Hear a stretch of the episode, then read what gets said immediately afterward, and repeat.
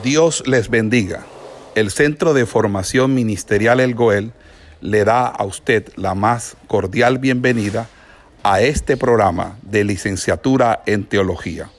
Hoy con la asignatura correspondiente a nuestro pensum académico. Siguiendo un poco el tema de la inmutabilidad de Cristo. ¿Ok? Eh, la inmutabilidad eh, de Dios es, es su perfecta compatibilidad en todas las relaciones con su creación. Su carácter nunca cambia. Recuerden que en Hebreos capítulo 13, versículo 8, tenemos una declaración acerca de la inmutabilidad de Cristo. Dice Jesucristo es el mismo ayer y hoy y por los siglos. Pero en esta epístola tenemos la descripción más gráfica de su sufrimiento. Cuando uno lee, por ejemplo, Hebreos capítulo 1, verso del 1 al 4, dice que porque convenía aquel por cuya causa son todas las cosas y por quien todas las cosas subsisten, que habiendo de llevar muchos hijos a la gloria, perfeccionase por aflicciones al autor de la salvación de ellos. Entonces, vamos a leer esos cuatro primeros versículos de Hebreo 1, del 1 al 4, y luego Hebreo 2.10, para ir entonando esta, esta clase en el día de hoy.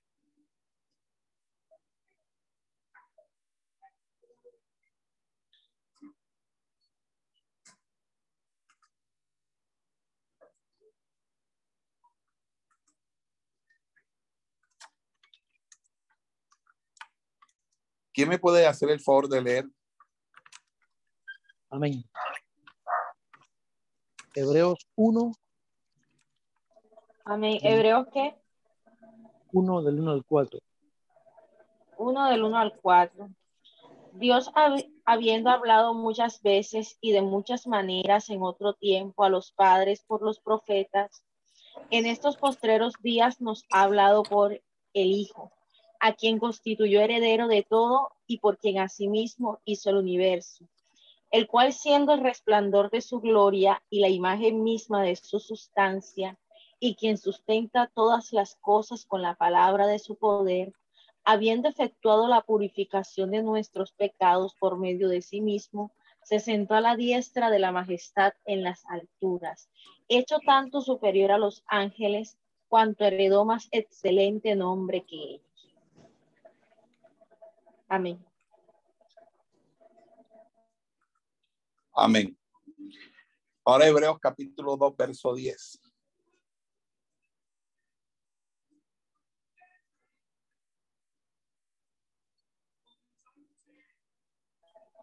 Hebreos 2, 10. Porque convenía aquel por cuya causa son todas las cosas y por quien todas las cosas subsisten que habiendo de llevar muchos hijos a la gloria, perfeccionase por aflicciones al autor de la salvación de ellos. Ahora, ojo con lo siguiente, que Cristo se perfeccionase a sí mismo no significa que antes era imperfecto o en alguna manera cambió su carácter. Recuerden que hablar de la perfección de Dios es hablar entonces de lo que sustenta realmente su inmutabilidad. La inmutabilidad de Dios, que es que Dios no cambia, se sostiene porque Dios es perfecto. Es decir, el hecho de ser perfecto hace que Él no necesite cambiar porque es completo y acabado en sí mismo. Pero aquí la perfección no es en alguna manera cambio de su carácter, sino que es el proceso en el tiempo. Es decir, lo que se esperaba que se lograra se hizo exactamente como siempre se propuso hacer.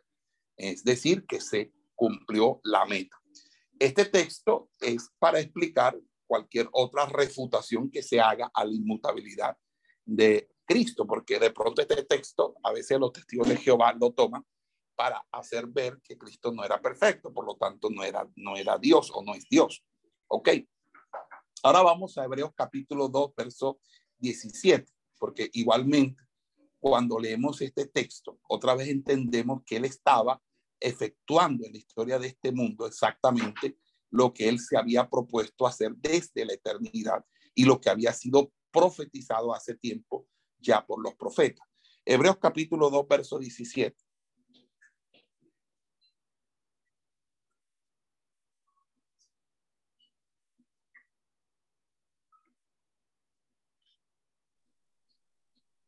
Hebreos 2.17.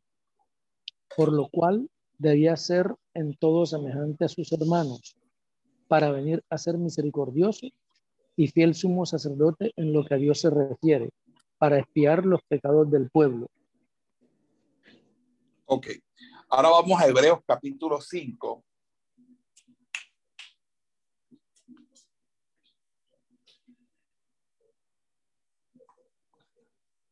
Cinco versículos 7 al 9. Y Cristo, en los días de su carne, ofreciendo ruegos y súplicas, con gran clamor y lágrimas, al que le podía librar de la muerte, fue oído a causa de su temor reverente.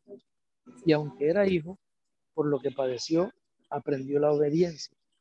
Y habiendo sido perfeccionado, vino a ser autor de eterna salvación para todos los que le obedecen. Amén. Fíjense que en esta descripción sumamente gráfica de los sufrimientos de nuestro Señor, no hay la menor contradicción de su inmutabilidad. O sea, cuando se la entiende en su sentido dinámico y no en su sentido estático. Por eso es que el sentido estático de la inmutabilidad no nos permite entender pasajes que eh, al tenor de las escrituras podrían poner en aprieto la inmutabilidad. Él se había propuesto desde la eternidad pasar por estas experiencias en tiempo, lugar e historia y así aprender en la verdadera experiencia y efectuar su propósito eterno. Es decir, se puede objetar la aplicación de la doctrina de la inmutabilidad eh, se, se, puede objetar la aplicación de la doctrina de la inmutabilidad de Cristo en su encarnación, pero tal objeción no es válida, porque en la discusión de la deidad de Cristo, cuando estemos en ese tema, mostraremos que es esencial al sistema bíblico de doctrina que Cristo en la carne conservó todos los atributos esenciales de la deidad. Por eso vamos a Colosenses capítulo 2, verso 9.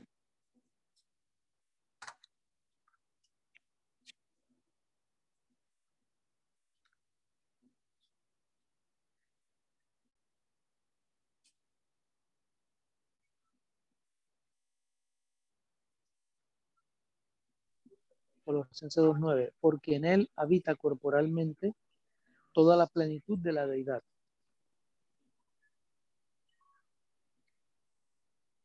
Ok.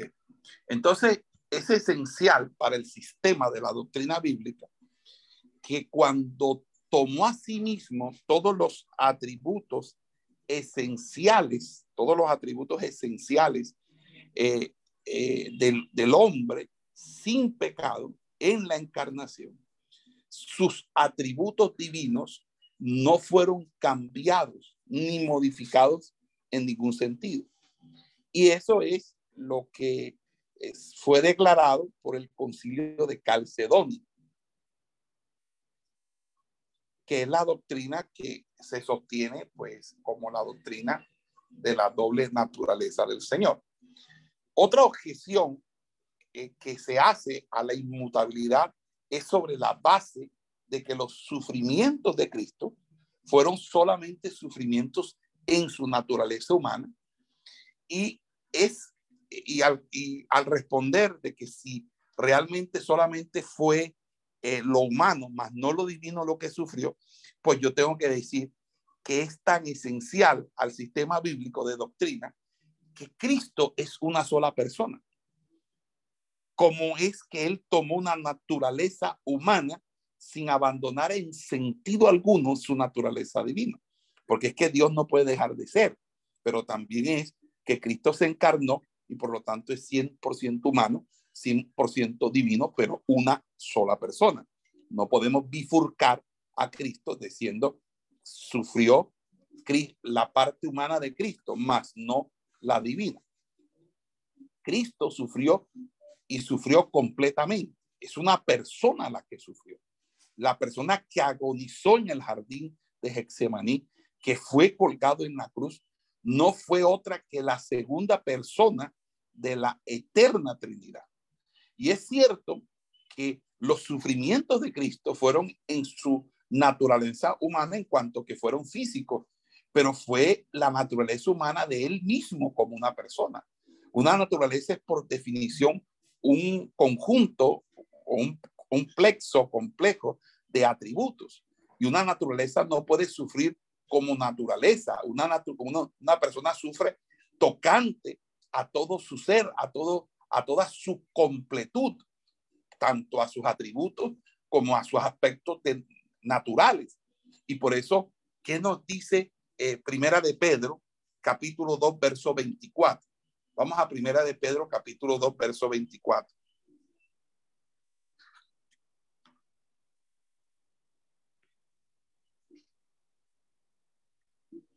Primera de Pedro 2, 24.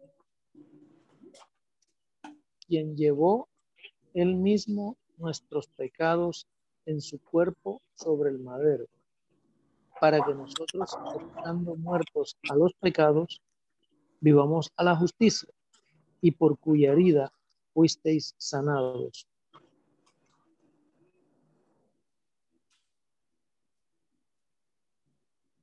Ok.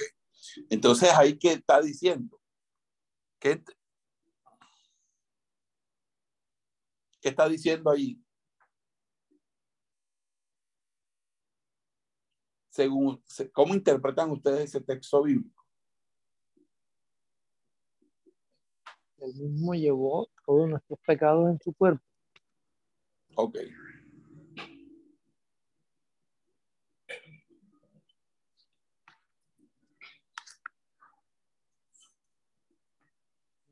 Humana. Ahí está diciendo básicamente que Él es el Salvador personal. Y como Salvador personal, Él llevó nuestros pecados en su cuerpo sobre el madero. Pero lo llevó Él. Y lo llevó Él. Y al llevarlo Él, lo hizo en su cuerpo porque efectivamente su cuerpo sufrió, pero también sufrió él porque en su persona él fue maltratado, no solamente física, sino emocionalmente. ¿O acaso no se burlaban de él? No lo trataron como a un ladrón, siendo un hombre exento de todo pecado. Entonces, en ese sentido, eh, debemos nosotros entender claramente que no podemos hacer dos naturalezas para convertirla en dos personas. Las dos personas no existen. Es decir, no existe dos naturalezas, dos personas, es una sola persona con una doble naturaleza humana y divina. Ahora, los que hacen una distinción entre la inmutabilidad de Dios y las acciones de Cristo en su encarnación olvida, olvidan que la encarnación misma es evidencia de que Dios puede ser y ha sido manifestado en la carne. Las personas cuyas mentes han corrido por mucho tiempo por el canal de la doctrina errónea de la inmutabilidad estática pueden resistir la idea de que la encarnación prueba que la inmutabilidad de Dios es dinámica más bien que estática la mente llega a quedar encajonada en cicatrices intelectuales. Los sufrimientos de Cristo se atribuyen a algo más que a su divina persona. Y todas las referencias a las experiencias temporales y los hechos de Dios fuera de la encarnación son asignados arbitrariamente a lo figurado o a lo que carece de sentido.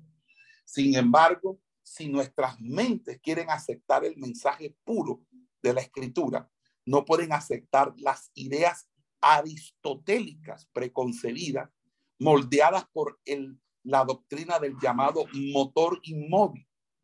Es decir, la naturaleza dinámica de la inmutabilidad de Dios debe ser bastante clara, porque si no, se van a encontrar todos ustedes en, en una, en una, eh, en una, por así decirlo, se van a encontrar en una encrucijada. Y la encrucijada en la que se van a encontrar es sencillamente que se van a encontrar es en que no les va a dar, no les va a aguantar el examen bíblico el concepto de la inmutabilidad. Y eso es donde se presenta. ¿Y por qué? Porque cuando hay inmutabilidad estática, esa inmutabilidad estática me lleva al supuesto del unitarismo, me lleva al supuesto del monarquianismo, eh, estático, eh, dinámico o modalista, pero me lleva a ese unitarismo. Cuando entiendo la inmutabilidad en el, en el, en el sentido de la, de, de la, de la dinámico o de lo dinámico, pues entiendo mucho mejor. Ahora, también hay un asunto que debemos mirar que es también importante y es que se presenta a Dios como un Dios de amor, por supuesto. La palabra para el amor de Dios es ágape y es una palabra muy conocida muy reconocida. Es una palabra espiritual, ética, diferente a filia, que es el amor de amistad, o de eros, que es el amor que siente un hombre por una mujer. Sin embargo, el amor de Dios, como se presenta en toda la escritura, se niega completamente si no implica relaciones cronológicas específicas entre Dios y sus criaturas. Por eso hay que entender la doctrina de que, eh, eh, eh, o sea, llama la atención o hay que llamar la atención a la doctrina que quitaría toda emoción de la palabra amor como un atributo de Dios. O sea, los escolásticos y frecuentemente los teólogos filosóficos o filósofos teólogos nos dicen que no hay sentimientos en Dios. Esto eh, dicen, ellos dicen que en Dios lo que hay es una pasividad o susceptibilidad de impresión de afuera, lo cual se presume es incompatible con la naturaleza de Dios. Entonces, amor en Thor, entonces, para tales filósofos, es como aquel atributo de Dios que obtiene el desarrollo del universo racional. Pero fíjense algo, hay una verdadera contradicción con lo que se presenta de Dios en el Antiguo y el Nuevo Testamento. Porque lo que nosotros tenemos que entender es que Dios si tiene una cierta estima, una cierta estima, y, y, y, tenemos aquí que escoger entre seguir la mera especulación filosófica o el testimonio claro de la Biblia y también de nuestra propia naturaleza eh, espiritual, porque realmente nosotros nos sentimos amados por Dios. Y si no hay sentimiento en Dios, no puede haber amor. Lo que sí sucede es que Dios no tiene los sentimientos del hombre, porque nuestros sentimientos son almáticos y son sentimientos que se van en, cierta manera, eh, están ligados muchos a las vivencias. y voy a explicar esto. ¿Qué diferencia hay entre los sentimientos y las emociones? Las emociones son las formas de percibir, de percibir o de reaccionar frente a las vivencias, a las vivencias. Y los sentimientos son las maneras como podemos nosotros reaccionar o tener emociones. Pero básicamente un sentimiento se produce a raíz o por causa de una vivencia. Los sentimientos son vivencias y las vivencias es, son, el, son o se convierten en sentimientos cuando a través o por medio de las emociones, nosotros tenemos percepción de ellas y las asumimos y las grabamos en nuestro corazón. Por eso cuando una persona está resentida, la persona lo que le ha sucedido es que algo en su historia, algo que ha sucedido, puede que sea verdadero o ficticio, algo que ha sucedido, cada vez que se lo recuerdan, cada vez que lo llevan a, esa, a ese episodio o cada vez que se evoca ese episodio, ese episodio lo retrotrae al momento mismo que sintió la emoción por primera vez. Es decir, uno está en una situación, uno vive una situación y esa situación produce una emoción. La emoción puede ser de dolor, de ira, etcétera. No voy a entrar en, cuestiones de psicología, pero más o menos voy a explicar brevemente esto de esa manera. Y cada vez que la persona es retrotraída, vuelve nuevamente a sentir esa misma emoción. Esa emoción se, se, convierte en, se, se, se vuelve a revivir. Y por eso es que la persona está resentida. ¿Por qué la persona está resentida? Porque hubo un hecho, una vivencia que trajo consigo unas emociones negativas que afectaron su sentimiento, su percepción, su sensibilidad. Cada vez que la persona vuelve a, a ello, es como si la llevaran al pasado y la persona quedara congelada en el pasado, pero no porque quede congelada en el pasado, sino porque en el presente se vuelve nuevamente a sentir el mismo dolor. Eso sucede con la infidelidad, eso sucede con la traición, eso sucede con la humillación. Entonces, cuando nosotros tenemos esos, esos sentimientos, esos sentimientos son posibles porque somos humanos, pero Dios, Dios no se resiente de nadie. Dios no odia a nadie. ¿Me están entendiendo? Porque alguien va a decir, no, es que Dios odia. A... No, Dios no odia. La Biblia dice es que todo hombre o toda persona que ha desobedecido al Señor tiene su final y el final no es por el odio a Dios o el odio de Dios, perdón. Es simplemente porque Dios, en cierta manera, cumple en su justicia la palabra. Y la palabra dice que el que no se haya inscrito en el libro de la vida será condenado al lago de fuego. Eso es todo. Pero Dios no tiene odio hacia una persona de tal manera que la quiera destruir. Porque muchas veces pensamos que por esa razón yo puedo orarle a Dios para que se encargue de ciertas personas que han sido molestas.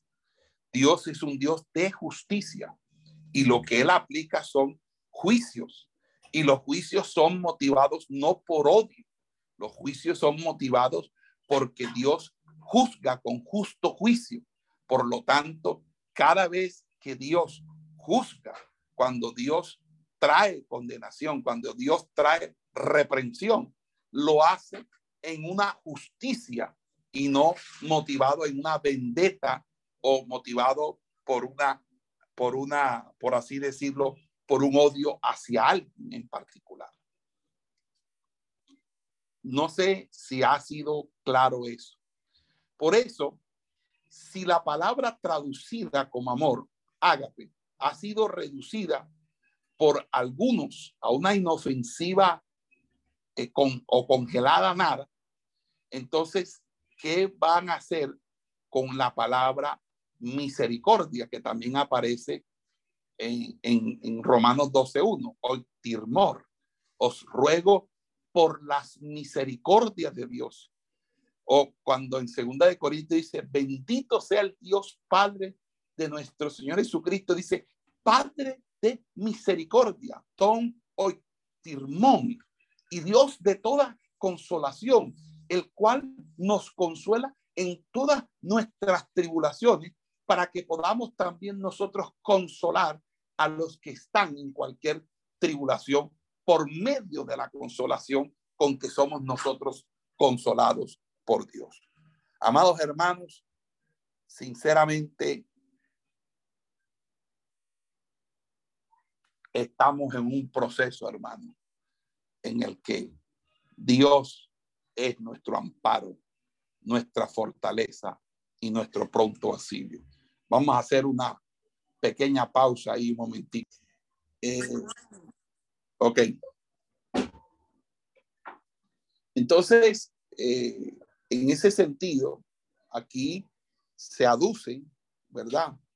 Las misericordias de Dios como la base de su consuelo a nosotros, así como las misericordias nuestras son la base de consuelo a otros en su dificultad. Con este fin se nos exhorta, o sea, dice en Colosenses 3:12, vestidos pues como escogidos de Dios, santos y amados de entrañable misericordia. Dice explacnat oiktirmu, Colosenses 3:12. Ahora, yo no estoy diciendo que los sentimientos de Dios sean sentimientos humanos. No, no estoy diciendo. Yo lo que estoy diciendo es que Dios no es un ser frío, indiferente al hombre. Dios es un Dios de misericordia, es un Dios de amor. Ahora, ¿cómo para ser doblemente seguro que entendamos la actitud de Dios hacia nosotros como una, eh, como un, como una compasión y una y simpatía de manera literal, no, no meramente simbólica. La escritura distingue entre los actos de misericordia implicados en el verbo eleo y los sentimientos comprensivos de Dios implicados en el verbo oiteri. Entonces, cuando dice en Romanos capítulo 9, verso 15, dice, tendré misericordia del que yo tenga misericordia y me compadeceré del que yo me compadezca. Entonces, la distinción entre los dos verbos de este texto es similar a aquella entre las palabras hebreas Shanan y Rasham en Éxodo 33, 19, y que, entre otras cosas, va a citar el apóstol Pablo en Romanos capítulo 9, verso 15.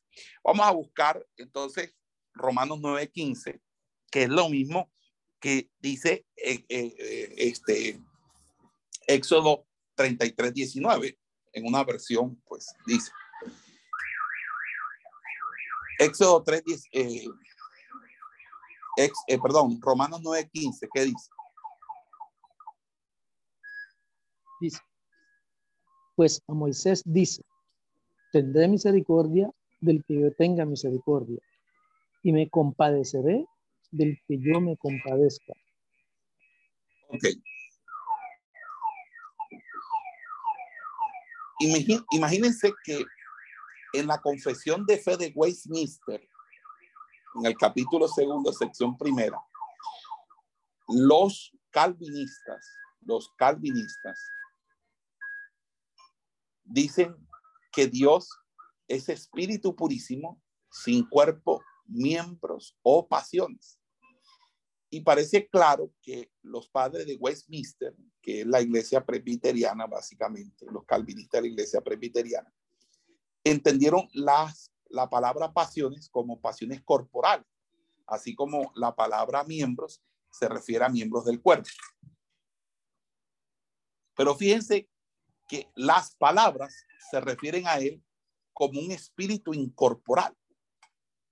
Por eso, cuando un autor como, como la talla de Dodge, de, Dodge, de Dodge eh, comenta el, texto de, la confesión de, fe de Westminster, dice que ellos niegan que le pertenezcan las propiedades de la materia, tales como los miembros y las pasiones. Entonces, ciertamente, la confesión de fe de Westminster no niega que Dios el Hijo en la encarnación asumió atributos corporales sin renunciar a los atributos divinos, ni tampoco niega que Dios tiene sentimientos hacia sus criaturas, a no ser que deseemos reducir el amor de Dios a desiertos congelados de pura abstracción especulativa. Entonces debemos arrojar la ideología estática que ha entrado en la teología cristiana de fuentes no bíblicas e insistir en predicar al Dios vivo de verdaderas relaciones íntimas con su pueblo, que es capaz de amarnos, de tener en, simpatía por nosotros, de, querer lo mejor para nosotros. Y en ese sentido, la inmutabilidad de Dios es la absoluta, perfecta compatibilidad de su carácter a través de la historia en sus relaciones con su creación temporal. Entonces, cuando un pecador se arrepiente, dice que siempre hay gozo en la presencia de los ángeles, dice que hay fiesta en los cielos. Cuando un hijo, de Dios es sellado por el Espíritu, ¿verdad? Eh, eh, este, eh, este, cuando un hijo de Dios que es sellado por el Espíritu cae en pecado, el Espíritu Santo se contrista. Y por eso dice Efesios 4:30, no contristéis al Espíritu Santo de Dios, con el cual fuisteis sellado para el día de la redención. No podemos hablar de que, ah, de que son los mismos sentimientos humanos, porque yo creo que no, eso no tiene presentación. En ese orden de ideas, vamos a lo infinito, eterno e inmutable en su sabiduría. Es decir, ya hemos hablado de, Dios como en lo infinito, en lo eterno, en lo inmutable. Ahora, la combinación de los tres, infinito, eterno e inmutable, con respecto a su sabiduría. Y fíjense, en el contexto de nuestra definición de Dios, no se piensa distinguir la sabiduría de Dios de sus conocimientos, sino que, que vamos a incluirlos en ella. O sea, el sentido de la declaración de que Dios es infinito en su sabiduría es el de señalar su omnisciencia, es decir, su omnisciencia. El de la declaración de que Dios es eterno en su sabiduría es enseñar que la omnisciencia de Dios siempre ha sido y siempre será de él. O sea, la declaración que Dios es inmutable en su sabiduría es para indicar que la sabiduría de Dios no puede ser aumentada ni, ni disminuida y que lo que él sabe es decir, todo sin excepción alguna, lo sabe verdadera e inmutablemente desde la eternidad y hasta la eternidad. Entonces, como, como, lo hemos dicho, la supuesta disociación del Dios, de Dios, del tiempo y la supuesta naturaleza estática de su inmutabilidad, que es eh, eh, Aristóteles disfrazado de Tomás de Aquino en la teología, están relacionadas con la alegación de que él no puede conocer la verdadera sucesión de eventos en tiempo, sino que todo lo que sabe tiene que saberlo completamente aparte de todas las relaciones temporales. Entonces, este problema fue examinado en relación con la eternidad de Dios y en relación con su inmutabilidad. Entonces, se ha indicado que en este asunto hay, hay un trecho bastante largo. Entonces, lo que quiero sostener ante ustedes, mis estudiantes, es aducir que Dios no puede conocer relaciones que, Dios no puede conocer relaciones temporales es una contradicción de su omnisciencia, capaz de escandalizar a la persona más sencilla. Dios lo sabe todo, pero también si Dios lo sabe todo, Dios conoce también las cosas en los tiempos de los hombres. Es decir, la temporalidad de Dios no significa de que al a que si Dios no es afectado por el tiempo o que Dios no esté sujeto al tiempo, no significa que no tenga conocimiento del tiempo y que no sepa cómo se desarrollan los tiempos en los hombres, ni que tenga noción de la cronología de los hombres, ni que sus actos y providencias divinas tengan también un efecto o una relación bajo los términos de la temporalidad humana. No, porque su omnisciencia le permite a él conocer los tiempos de vida y muerte, los tiempos de progresión, los tiempos de sucesión, los tiempos de las eras, las edades, las décadas, los milenios, los siglos. Todo eso está en la omnisciencia de Dios. Y fíjense que hay eruditos competentes, hombres hasta muy devotos, que han caído en el, en el error aristotélico de ese motor inmóvil y han desconocido precisamente, eh, y es que nosotros tenemos que articular la infinitud, la eternidad y la inmutabilidad en la sabiduría, porque si no, de lo contrario, podemos entonces caer en errores doctrinales a posteriori por precisamente esa situación. Ahora bien, otra situación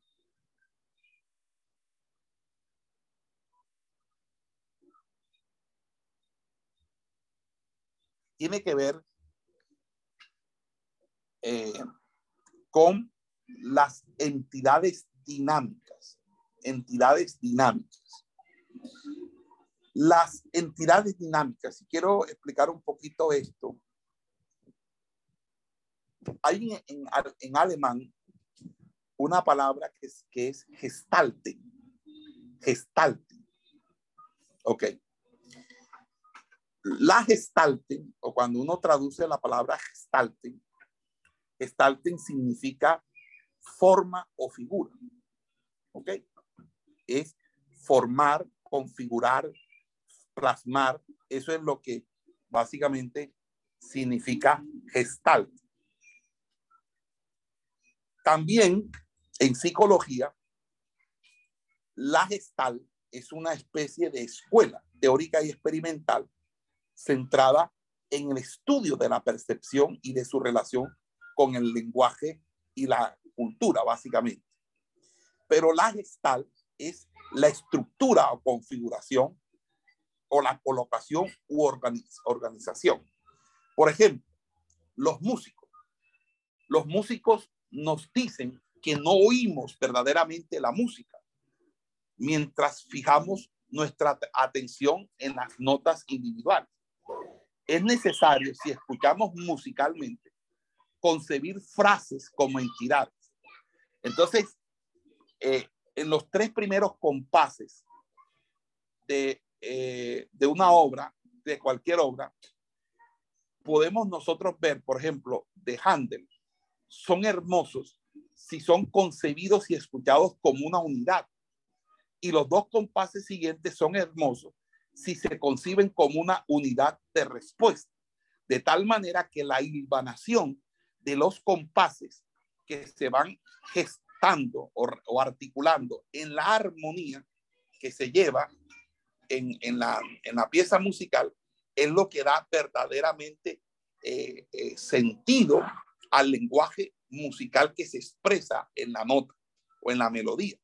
Entonces, en la materia y en la imaginación, podemos contemplar estas frases como entidades sin elementos conscientes de sucesión temporal. Pero esto no quiere decir que seamos incapaces de saber verdaderamente que hay una sucesión temporal en las frases y de tocarlas así, de tal manera que una música va corriendo en el tiempo y en la medida en que se va ejecutando en el tiempo, se va desarrollando y, adquiere la tonalidad y adquiere el, el, el buquet que tanto uno admira de las famosas piezas musicales. Por ejemplo, cuando los atletas en competencias de, deportivas se concentran en la idea de que cada evento, más bien eh, eh, que en sus eh, que se concentran en cada paso que dan y no en el conjunto de movimientos, pierden la concentración, porque tienen que mirar la totalidad de que ellos están corriendo para alcanzar una meta y no se pueden detener ni a mirar atrás, ni quién va detrás, ni al lado, ni delante, ni mirar el piso. Ellos tienen que mirar y mientras observan hacia adelante, hacia donde van a correr, deben le dan libertad a sus piernas para que respondan a todo lo que ellos le ha costado su entrenamiento. Por lo tanto, eh, nosotros podemos decir que ciertamente, eh, de la misma manera, no debe ser un problema para nuestra mente que Dios ve todas las cosas como una entidad. O sea, esto no contradice su conocimiento de los detalles y de sus sucesiones verdaderas. Es decir, no es solamente el plan total del programa redentor, sino que, ¿qué es lo que dice la Biblia? Bueno, vamos a, buscar. ¿Qué dice? Vamos a Hechos, capítulo 1, verso 7.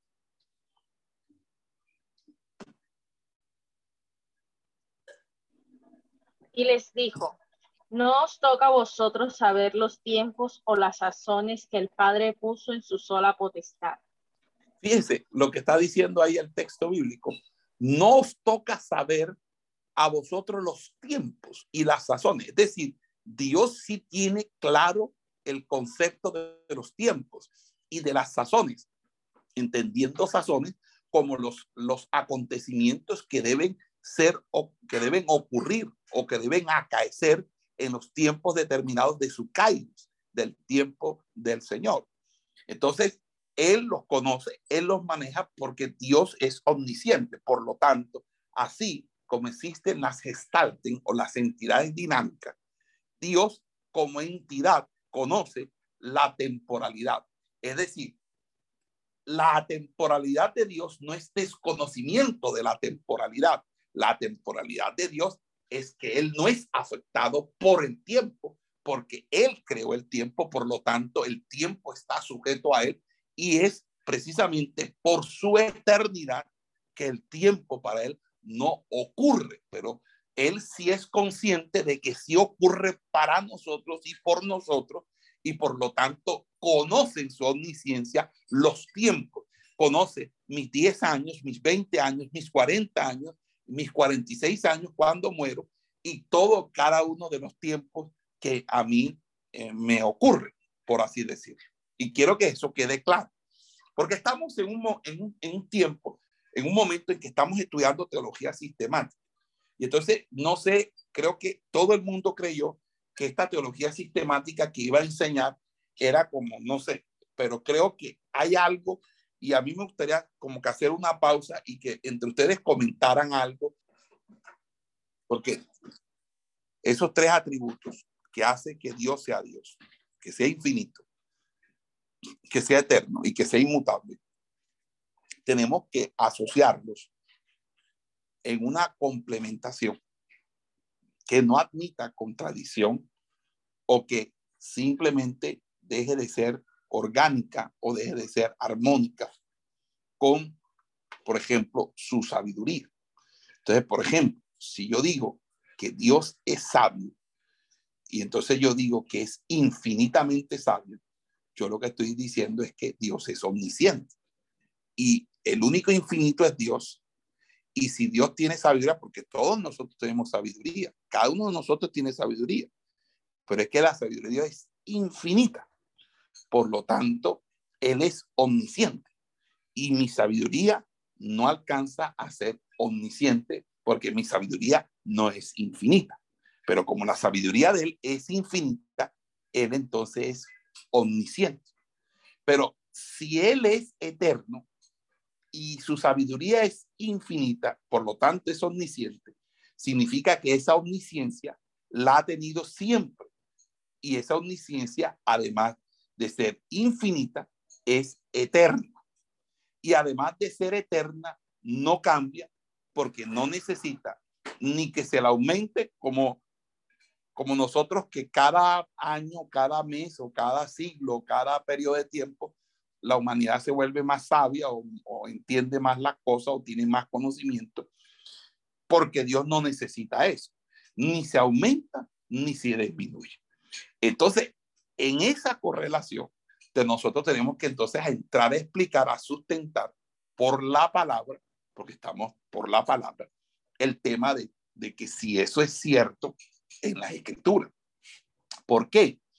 Porque entonces hay personas que dicen que Dios es un motor inmóvil. Entonces aquí la discusión es contra el escolasticismo eh, tomasino, el escolasticismo católico romano, porque esa visión de Dios de motor inmóvil es una visión que no solamente fue refutada por el cartesianismo y por el racionalismo del siglo XVI contundentemente, porque cuando la doctrina es mal, está mal parada y la doctrina no está bien fundamentada, la filosofía no solamente la hace añicos, sino que se termina burlando de ellas, burlando de la doctrina.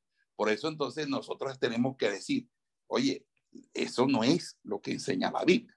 La Biblia dice que Dios es inmutable. ¿Por qué? Porque Dios, además de ser inmutable, es eterno, es infinito, y esas tres características significan que es infinito, eterno, inmutable en su sabiduría.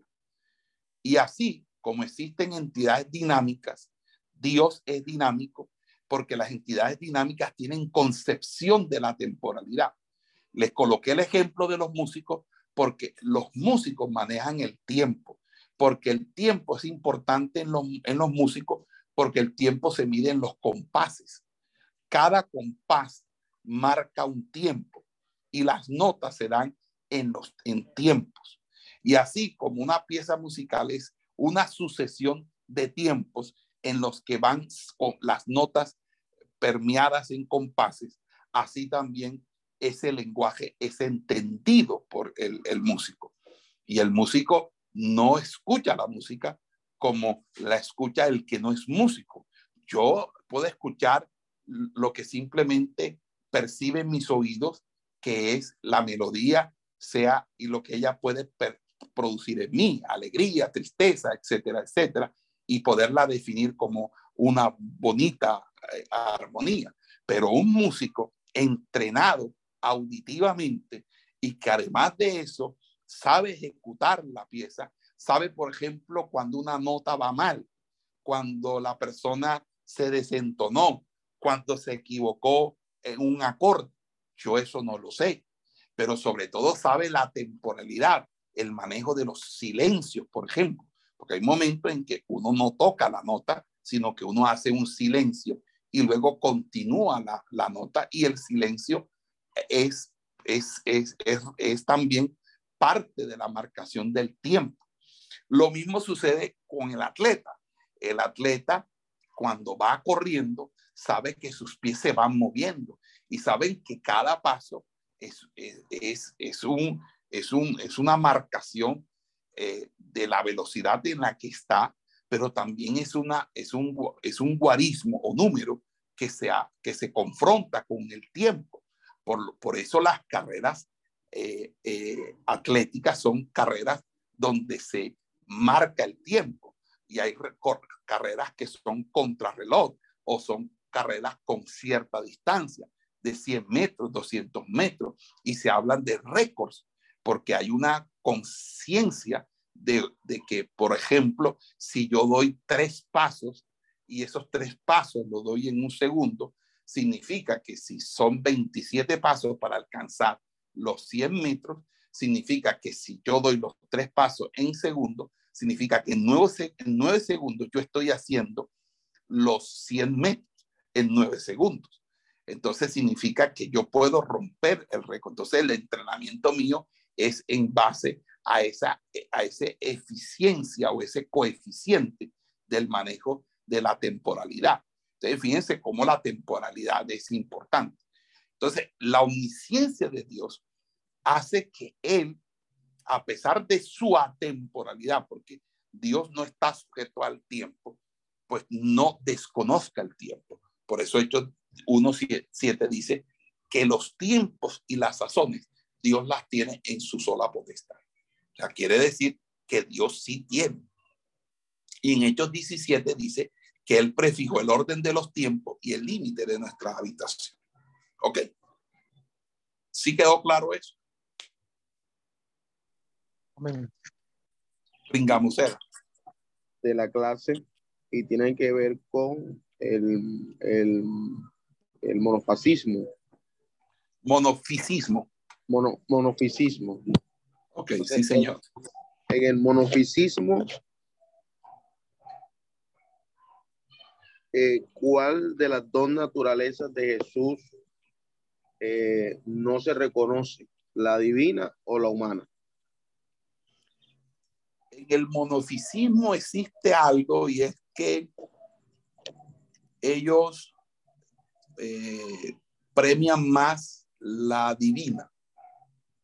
Es decir, se aferran más a la divina y como que la humana no es tan, tan, tan, tan importante. Pero si uno revisa los concilios antes de, de Calcedonia, es decir, el concilio de Nicea,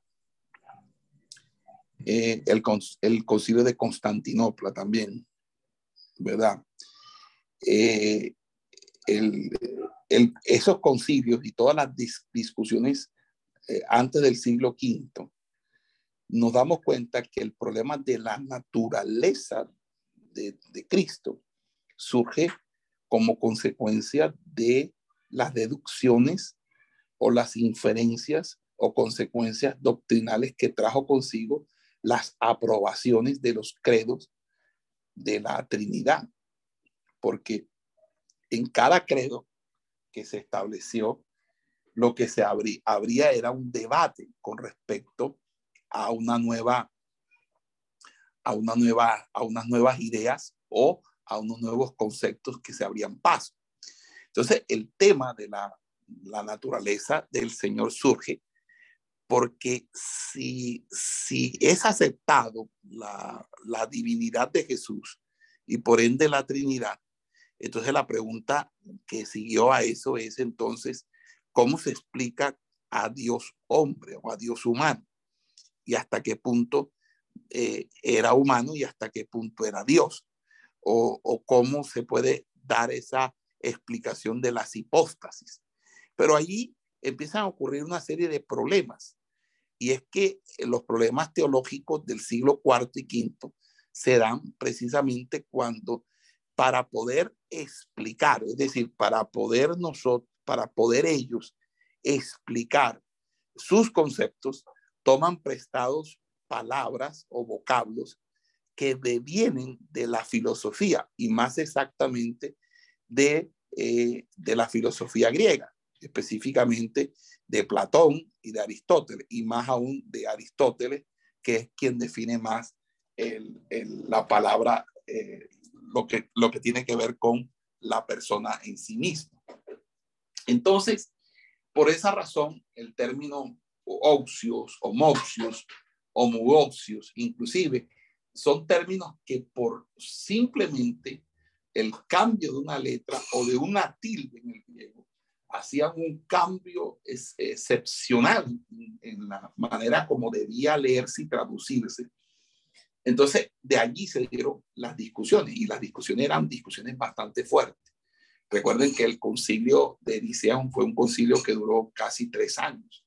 Tres años se reunieron para ponerse de acuerdo para sacar el credo que, que, que todo, que, que, todo el mundo sabe, que todo el mundo reconoce por, por, siquiera los primeros, las primeras líneas. Creo en el Señor Dios Todopoderoso, creador del cielo y de la tierra, de su amado Hijo Jesucristo que vino.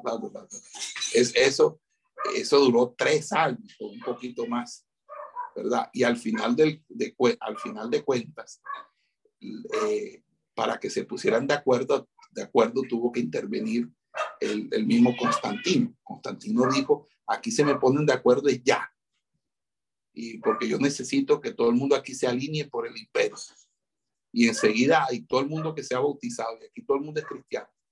Entonces, al final el, cristianismo se impuso como una religión y, de, ahí viene la debate realmente de este catolicismo romano.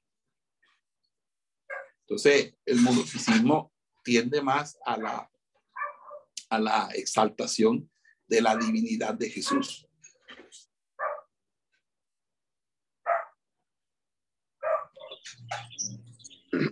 Ok, o sea, la pregunta la hago porque... Y por lo tanto, por lo tanto se dio la doctrina de la unión hipostática. La doctrina de la unión hipostática era una defensa a la doctrina de la encarnación, porque el, el monofisismo dejaba endeble la doctrina de la encarnación. Y por eso el do la doble naturaleza, porque es que la doble naturaleza se proyecta es por las teorías kenóticas, la de la kenosis.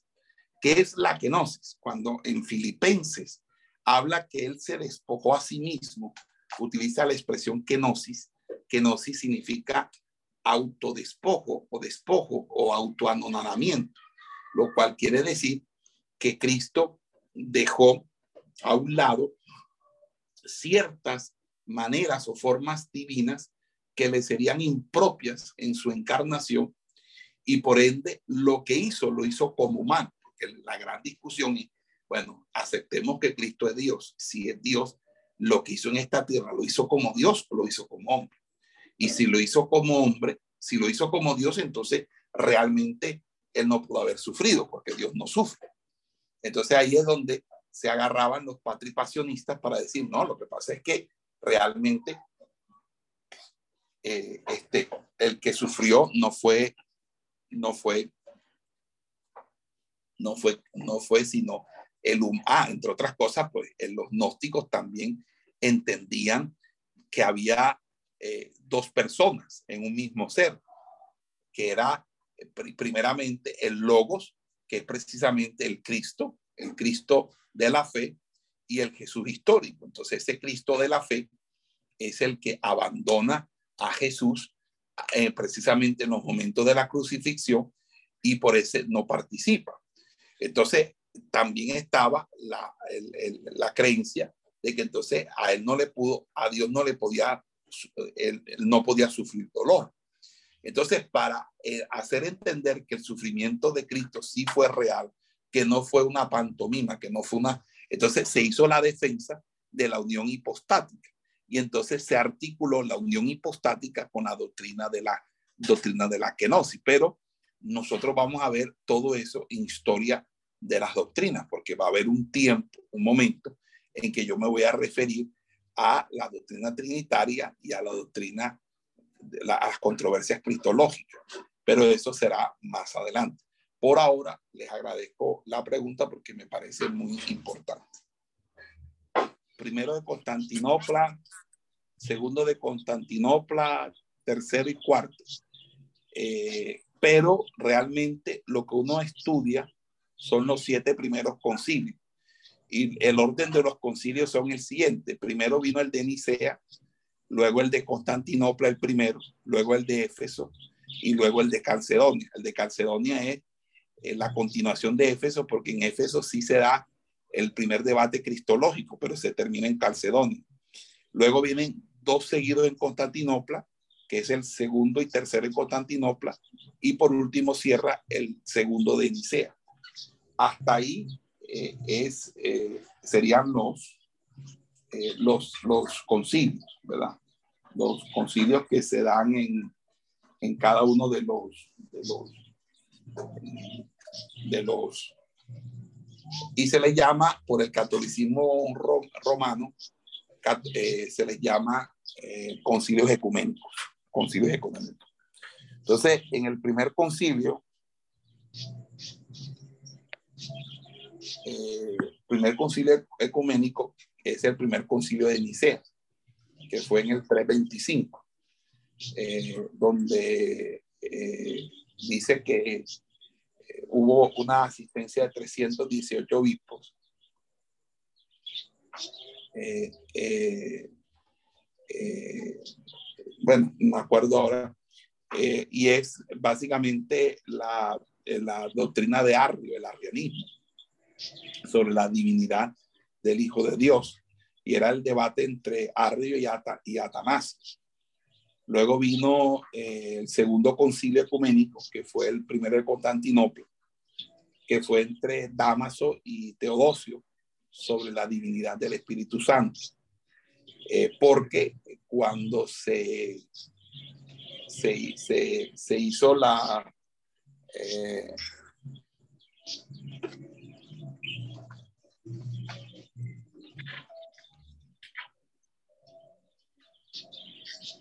porque cuando se hizo el, el, credo, el Espíritu Santo en el credo niceno quedó, quedó como, como quedó corto. Después vino el, concilio de Éfeso, que es donde se definió la verdadera unidad de María y donde metieron el, la declaración de que María era la Teotocos, que era que, que significa eh, la madre de Dios. Y ahí fue cuando por segunda vez o, se volvió a, a condenar la, a Pelagio. Después vino un tercer, un cuarto concilio, que fue el concilio de Calcedonia, que fue un concilio en el que se discutió las dos naturalezas eh, del Señor, la divina y la humana, y, eh, y, y, y se excomulgó a Eutiques. Eutiques era el, que defendía el monofisismo. Pero ahí eh, realmente la gente se dividió y se dio un cisma, porque las, iglesias ortodoxas griegas eh, y todo Oriente se quedaron con sus obispos. Y ahí se quedó, se dividió Roma, la iglesia católica romana de la iglesia ortodoxa. Ahí fue.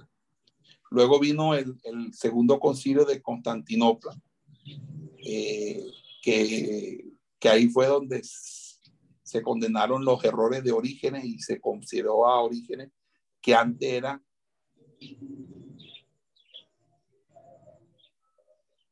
eh, que antes era este, un gran y un célebre, ahora es condenado porque efectivamente tiene bastantes cuestiones. Y ahí es cuando también eh, eh, eh, se, establece, o, se o mejor dicho, este, se, se reafirma la, la, la, cuestión de María. Ahí es cuando empieza todavía más el culto a María. Ya María empieza a ser culto. Luego se da el concilio, que sería el tercer concilio, que es el concilio de Constantinopla, y ahí se da el, monotelismo, el, el monotelismo que ya tiene que ver con teleio, voluntad, y es sí, porque fíjate, si hay doble dos naturalezas, humana y divina, la pregunta era cuál voluntad era la dominante en el Señor, si era la voluntad humana o la divina. Esa fue la, la, la, la, otra maroma que se, que se le inventaron. O sea, primero era si era humano o divino. Después, bueno, es humano y divino. Bueno, entonces, ¿cuál voluntad manejaba el Señor? ¿La divina o lo, lo, humano? Entonces ahí se dio. Y hasta el séptimo concilio, que fue el que metió, en el sexto concilio, se metió la veneración de imágenes sagradas que fue el, los icono, icono, iconoclastas. De ahí, eso. De todas maneras, yo me acuerdo, si no estoy mal, que yo les mandé a investigar los siete primeros concilios que se los leyeran, que leyeran la historia de esos concilios. Hasta, el momento no, no, lo había hecho.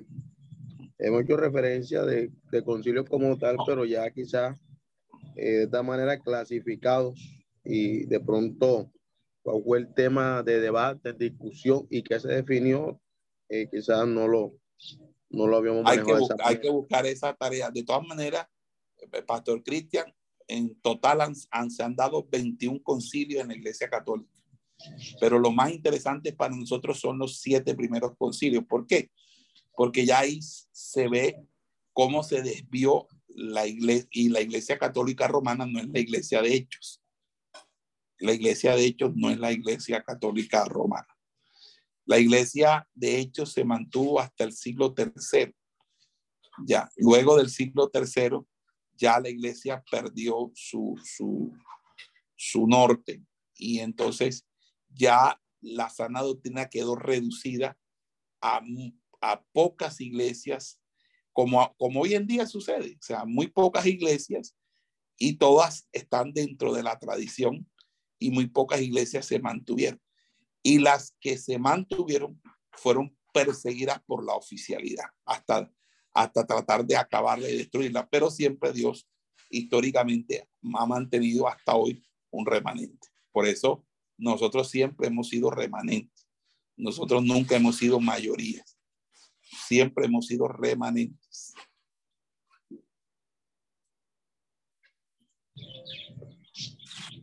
Bueno,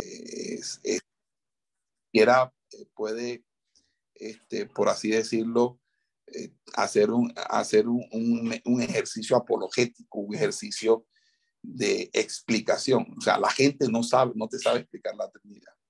Por eso, mientras la iglesia no se forme, la iglesia no formada siempre tendrá problemas con los, con los unitarios. Porque un pastor que no maneje la doctrina trinitaria siempre tendrá ese, esa, ese vacío, tendrá esa, por así decirlo, esa falencia. Y cuando los unitarios se dan cuenta que una iglesia está carente, no está inmunizada con, con la doctrina unitaria, le caen rapiña enseguida para llevarse a las, a las, eh, a las ovejas de esa congregación. Entonces, no sé si ustedes han visto cómo eh, cuando los peces llegan las dunas de peces, los, los, los, los grandes eh, de peces, las aves empiezan a tirarse al, al, al, agua y a capturar pez tras pez tras pez. Así pasa cuando no hay una, no hay una claridad en la doctrina trinitaria. Entonces, a mí no me parece que la doctrina trinitaria se pueda resolver con el credo apostólico niceno. Yo creo que el tema eh, de la doctrina trinitaria es un tema de interpretación bíblica y debe explicarse desde la interpretación de las escrituras, porque entre otras cosas, nosotros partimos de un concepto que no está en la Biblia. La Biblia no habla de Trinidad. Entonces, la palabra, perdón, no, no, no, el concepto sí está en la Biblia, más no la palabra. Entonces, lo primero que hay que explicarle a las personas es que aunque ciertas palabras no estén en la Biblia por cuestiones propias de, de que son, eran, fueron idiomas antiguos en, la, en que se escribieron las escrituras, no significa que la Biblia no hubiese conceptuado o definido esos temas. Por lo tanto, aquí nuestro problema es un problema conceptual, no es un problema semántico, no es un problema eh, eh, orto, eh, ni siquiera caligráfico o ortográfico, es un problema, este, no es un problema de, eso, significantes. Los significantes son las palabras escritas, esos son problemas de significados. Entonces, para nosotros poder proceder a una, a una verdadera interpretación apologética de la doctrina de la Trinidad, tanto en el Antiguo como en el Nuevo Testamento, nosotros deberíamos tener, por ejemplo, la defensa de la divinidad de Jesús y la defensa de la persona del Espíritu Santo. Son, serían dos líneas eh, muy importantes para proveer una, una fuerte defensa. Y cuando hablamos de esas dos, esas esos dos, dos, dos líneas, tendríamos que nosotros partir de, del, del Antiguo Testamento con lo que significa en el Antiguo Testamento la llamada personalidad corporativa. ¿Qué es una personalidad corporativa en el Antiguo Testamento? Y ahí hacer la exégesis etimol y la etimología de ciertos conceptos o de ciertos vocablos con los que se llama a Dios o se invoca a Dios en una pluralidad singular, que es algo muy paradójico, pero que sí indica entonces lo que estamos nosotros hablando de una personalidad no plural, sino corporativa, es decir, es una, una unidad compuesta. Ese término unidad compuesta eh, eh, es, es, es lo que nosotros entendemos del de, concepto personalidad corporativa en el Antiguo Testamento. O sea, uno debe revisar esos textos y luego que uno ha revisado estos textos, empezar a proceder hacia el Nuevo Testamento en el reconocimiento del Mesías como verdaderamente hijo de Dios, demostrando su divinidad por las escrituras. Pero fíjense, es fácil demostrar la divinidad de Jesús por el Nuevo Testamento. Eso lo hace cualquier adolescente que haya hecho una buena escuela dominical en su vida. Un adolescente que tenga 15, 16 años y haya hecho una buena escuela dominical, te sustenta la divinidad de Jesús fácilmente. Pero la cuestión es que la sustentación de la divinidad de Jesús no fue el Nuevo Testamento. La sustentación de la divinidad de Jesús fue hecha por el Antiguo Testamento. Por lo tanto, Pablo explicó a Jesús desde el Antiguo Testamento, lo enseñó desde el Antiguo Testamento y sustentó su divinidad en el Antiguo Testamento. Entonces, hoy por hoy, a todos los, a todos los ministros y a todos los hermanos les queda cuellón y entonces les es más fácil citar primera de Juan 5, 7 y hablar de Romanos 9, 5 y de hablar de Juan, Evangelio de Juan capítulo 17 y pare usted de contar los demás textos o de Tito, por ejemplo, donde se van a sustentar la divinidad o Juan capítulo 1. Pero realmente la, la, la, gran, la, gran tarea o el verdadero, el verdadero trabajo del, intérprete y del teólogo eh, bíblico es demostrar la divinidad de Jesús a partir del Antiguo Testamento. Y si usted hace ese ejercicio, la demostración por el Nuevo Testamento, eso, eso es eh, como, como digamos, eh, peluqueando, peluqueando calvo. Eso sale facilito. es fácil hacer eso. Amén. ¿Sí quedó claro eso? Amén, amén. Otra situación. Y es el, el debate que, que, frente a esto de la sabiduría de Dios se tiene con la filosofía, pero más exactamente con un tipo de filosofía que es la filosofía analítica. Cuando yo hablo de filosofía analítica, yo me voy a, a referir eh, de una básicamente eh, la filosofía analítica, este, yo me voy a referir básicamente a la filosofía eh, del lenguaje, es la, la, la, la, llamada filosofía analítica, es la filosofía del lenguaje. Y es, y es una de las, de las ramas de la filosofía que más se desarrolló porque fue desarrollada a principios del siglo XX eh, con las obras de, filósofos de, como Bertrand Russell, que es un filósofo británico completamente ateo. Escribe un libro que debería leerse todo cristiano y es ¿Por qué no soy cristiano? O sea, Bertrand Russell dice ¿Por qué no soy cristiano? y hace una sustentación de por qué no soy cristiano. Pero cuando yo leí ese libro, me di cuenta por qué sí soy cristiano.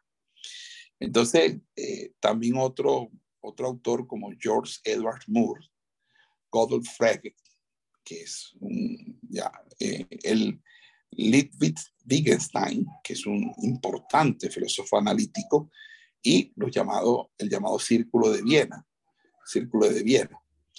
Y la filosofía analítica es una es, esa corriente filosófica del siglo XX, que tiene como posición eh, básicamente eh, combatir eh, la llamada metafísica, la llamada metafísica y sobre todo la metafísica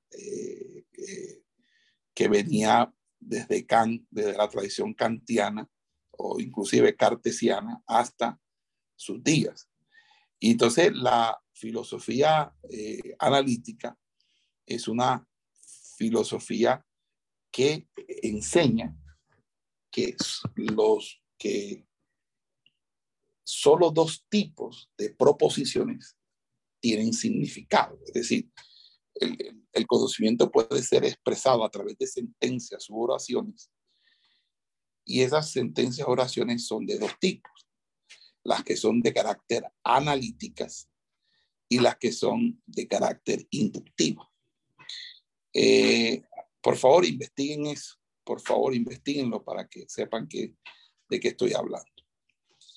En una proposición analítica, la verdad de las declaraciones se contiene ya en las definiciones de los términos usados.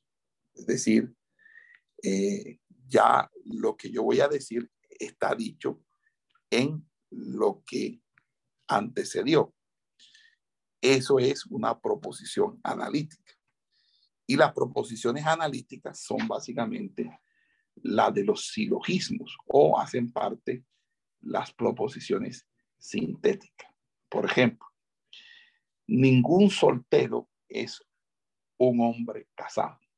Ningún soltero es un hombre casado. O sea, es una proposición analítica porque basta con entender lo que significa soltero y casado para convencerse de que es verdadero. Es decir, si ningún soltero es un hombre casado, soltero es alguien no casado, casado es alguien que ya dejó de ser soltero. Ningún soltero es un hombre casado, es un ejemplo de una proposición analítica. Entonces, si una proposición analítica, en una proposición analítica, la verdad de las declaraciones se contiene ya en las definiciones de los términos usados. Entonces, así se dice que las proposiciones analíticas son tautologías. Anoten la palabra tautología. ¿Qué significa la palabra tautología? Bueno, la palabra tautología se utiliza para referirse a la repetición innecesaria de un pensamiento usando las mismas o similares palabras y que por tanto no avanza, no avanza información. Una de las cosas que ustedes van a tener en, este, en esta licenciatura es una materia que se llama lógica y teoría de la argumentación. En esa lógica y teoría de la argumentación vamos a hacer un ejercicio y es que vamos a escuchar predicadores. Y en ese análisis de predicadores, análisis discursivo, nos vamos a dar cuenta que hay predicadores que dicen lo mismo durante media hora y lo dicen de diferentes maneras y lo dicen de diferentes formas, pero siempre están diciendo lo mismo y el mensaje no avanza, el mensaje no desarrolla, no desarrolla la palabra, no expone la palabra, no hay una explicitación de la palabra, no hay una explicación de la palabra, simplemente hay una repetición, es una tautología. Y esa tautología se fortalece porque entonces viene el uso de ciertas formas teatrales, porque hay formas teatrales que hacen o minimizan la predicación. Cuando las personas asumen posiciones teatrales, es posiciones del cuerpo. Y cuando esas posiciones del cuerpo son, son posturas, eh, esas posturas pueden que tengan como objetivo una distracción del pueblo y, y que el pueblo preste atención a lo que está diciendo el predicador, pero llega un momento en que, en que, en que se pierde el horizonte que se quiere proyectar. La tautología también puede definirse como una figura retórica que consiste en repetir un, pensamiento expresándolo con la misma o similares palabras. Entonces, si, es, si hay una tautología, entonces eh, el conocimiento al que nos guía ya se ha dado implícitamente. Entonces, para la filosofía analítica, los, las tautologías o las proposiciones analíticas eran propias de los silogismos aristotélicos. Por lo tanto, toda la construcción eh, a partir de Platón eh, eran tautológicas, no era un conocimiento realmente que se desarrollase. Pero fíjense algo que, que de una manera eh, podemos decir que es interesante. Cuando decimos que sabemos que 50 más 7 son 12, estamos, que, perdón, que 5 más 7 son 12, estamos expresando un misterio insondable. O sea, ¿por qué?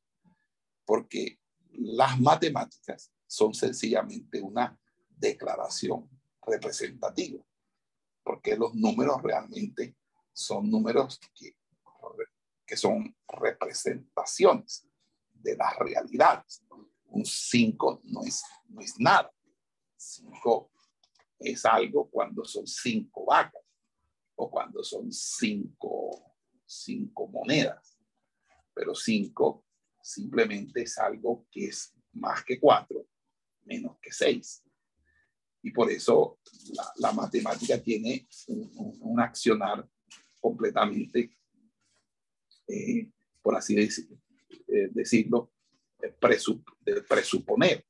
Ahora, cuando nosotros tomamos en primer lugar la llamada ley de la identidad, ASA, entonces se pueden identificar unidades en el discurso, pero también se puede definir, se puede concebir las leyes de la contradictoria, que son las leyes que yo les mandé a buscar a ustedes cuando les hablé de los juicios del cuadro de la, de, la verdad y el cubo de la, eh, bueno, ahora no me acuerdo el nombre, el cuadro de oposición, cuando los juicios son A, eh, A, E, eh, I, O, universal afirmativo, universal negativo, singular afirmativo, singular negativo. ¿Ok? Entonces, en ese orden de ideas, eh, nosotros eh, podemos decir que cinco unidades no son lo mismo que cuatro unidades o seis unidades. Además, cuando decimos que la ecuación es verídica, estamos presumiendo la ley del medio excluido, que es una ley de la eh, cuando es una ley de la, de la lógica matemática.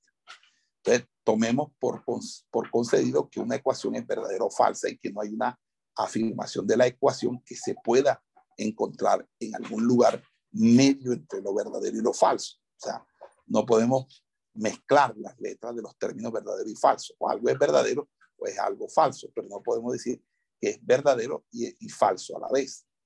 Pero todo eso son leyes elementales de la lógica. Y allí se hacen multitudes de suposiciones. Pero fíjese, usted, usted puede sumar lógicamente cinco unidades y siete unidades, que las unidades así concebidas no son incompatibles. Es decir, no estamos diciendo algo así como gozo más lluvia son 50.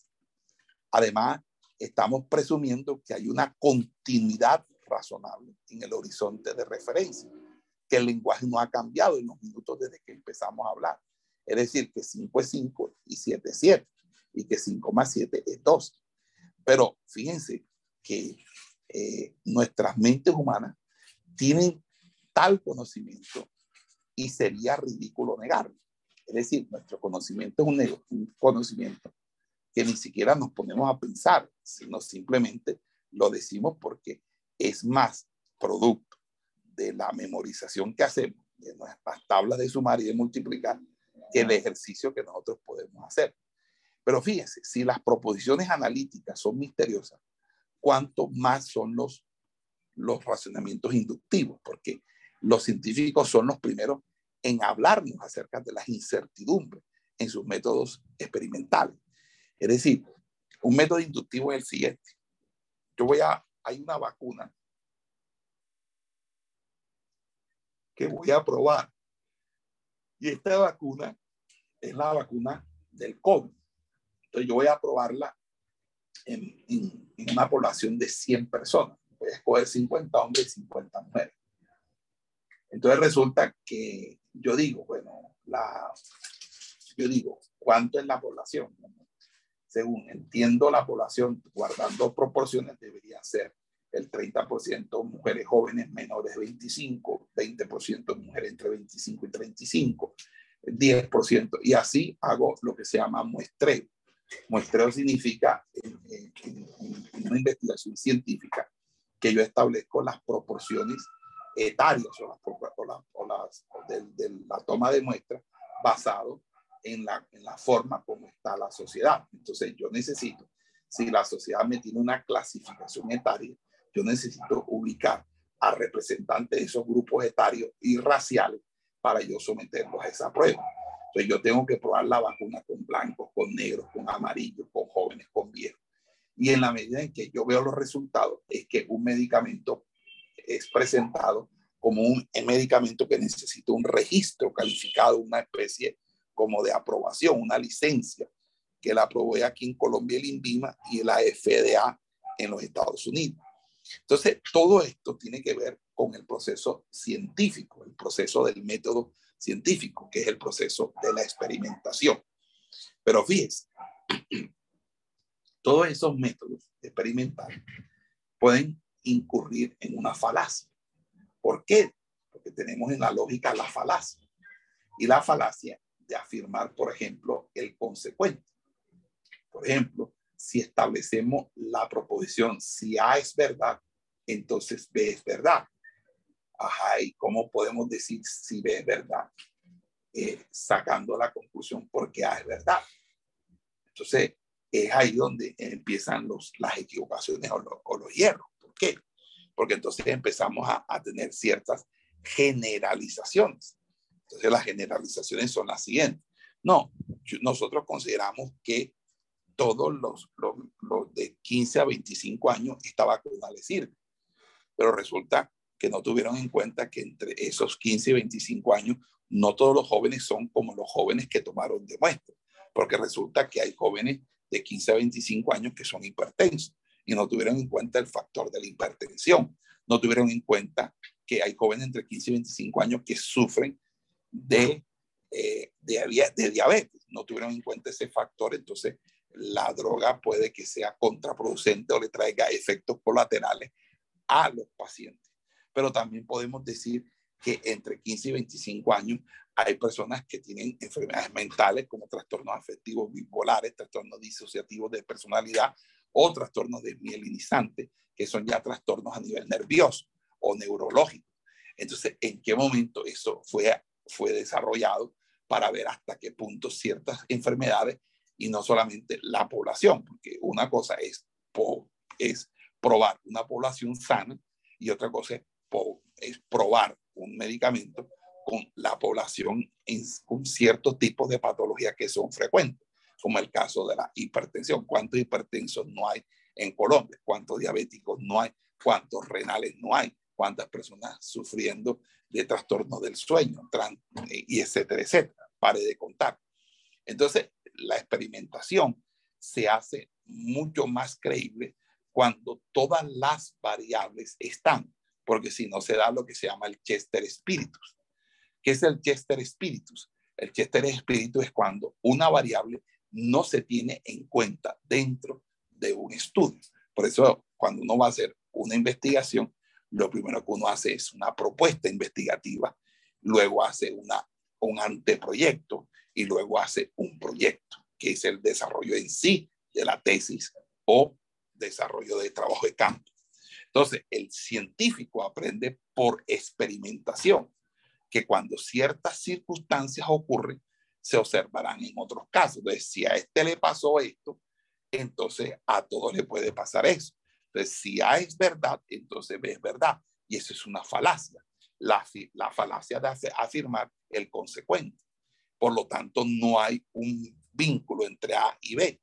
Entonces, eh, por esa razón es que en ese sentido nosotros eh, estamos claros en que muchas veces nosotros, nosotros estamos frente a situaciones que realmente no son ni siquiera científicas, pero las tomamos como científicas, que tampoco son siquiera doctrinales o teológicas, pero las, las, las tornamos teológicas y doctrinales.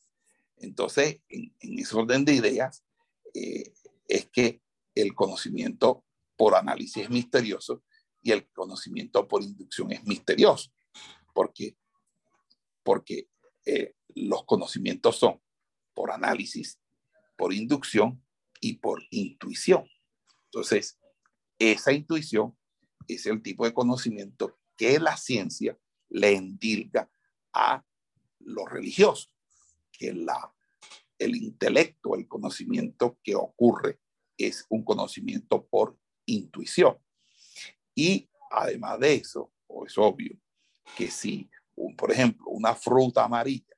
Este, yo digo, el limón es amarillo, pero entonces miro a mi reloj eléctrico y digo que la hora es la una y cuarto. Voy al laboratorio con el cuaderno en la mano y anoto que la balanza marca tanto y tanto. Todos estos informes se basan en la intuición, o sea, porque la palabra intuición significa intuere, que significa mirar, es lo que yo veo y yo analizo. Es decir, es los informes elementales, las cosas que están a la mano, las que están conforme al sentido común. Pero ya cuando obviamente eh, hay una, por así decirlo, una discusión como es la que nosotros estamos dando en esta apologética, nosotros tenemos entonces que decir que no no, no todo lo que dice la ciencia puede ser aceptado porque lo diga la ciencia. Porque aún en la misma ciencia hay mucho más especulación que lo que ellos tratan de, de, lo que ellos de lo que ellos consideran que no hay. Hay mucha, absolutamente mucha, pero excesivamente mucha, y eso es lo que sucede. ¿Ok?